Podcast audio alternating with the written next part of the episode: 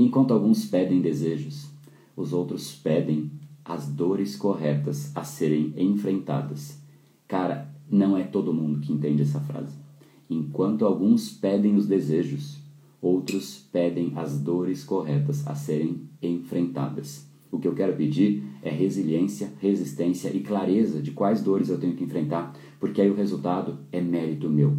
Aqueles que pedem o resultado, pedem para qualquer esfera, divina, o que quer que seja, eu quero o resultado. Tá achando que a vida é simplesmente algo que vai vir e te entregar as coisas do jeito que você quer, sem mérito nenhum seu. E isso não faz parte de nenhuma filosofia, de nenhuma religião. Peça e será concedido sem nenhum esforço seu. Não existe. Tente achar isso em algum lugar, que seja na Bíblia, que seja onde for.